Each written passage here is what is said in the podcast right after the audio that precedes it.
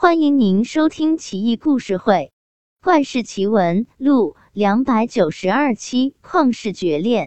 贾直言，他是唐代名臣，传奇而极具个性。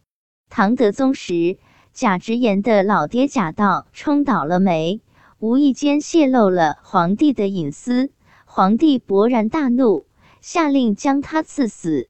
贾直言对朝廷派来的使者说：“念在我一片孝心的份上，让我送老父一程吧。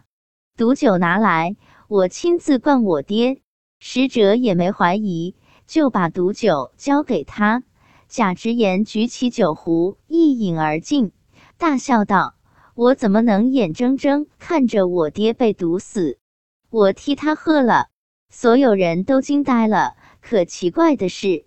贾直言却没有被毒死，毒酒都从他的左脚趾流了出来，竟然一点事都没有。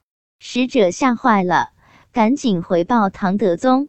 唐德宗也不禁有些感慨，下令从轻处置，将贾直言和他爹流放南海，也就是现在的广东番禺，在当时是荒蛮边远之地。贾直言搀着老爹踏上征程，临行前，他的老婆董氏哭得泪人似的，伤心欲绝。贾直言对董氏说：“老婆，我们爷俩流放万里之外，凶险无比，今生今世恐怕再难相见了。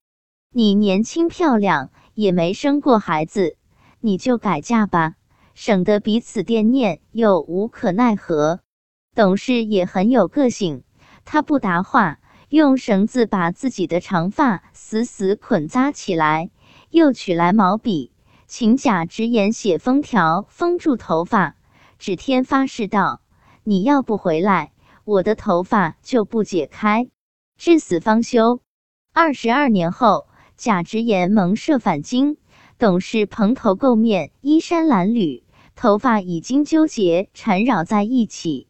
好像枯草一般，头发上的绳子封条依旧，用水清洗不行。贾直言找来清油浇在老婆头上，干黄搞枯的长发居然全部脱落。贾直言紧握妻子的双手，痛苦不已，立誓生死与共，永不分离。贾直言后来升任谏议大夫，仗义直言，清廉刚正。朝廷无不赞服，夫妻二人成就一段绝世佳话。这是怎样一段刻骨铭心、痛断肝肠的旷世绝恋啊！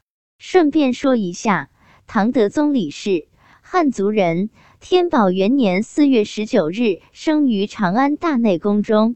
他是唐肃宗的长孙，唐代宗的长子，母为瑞珍沈皇后。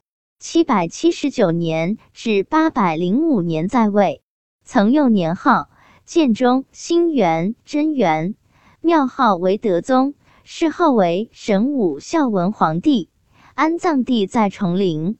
记得小时候看过一个台湾连续剧，叫《珍珠传奇》，当时火爆一时。本故事中的唐德宗李氏，就是沈珍珠的儿子。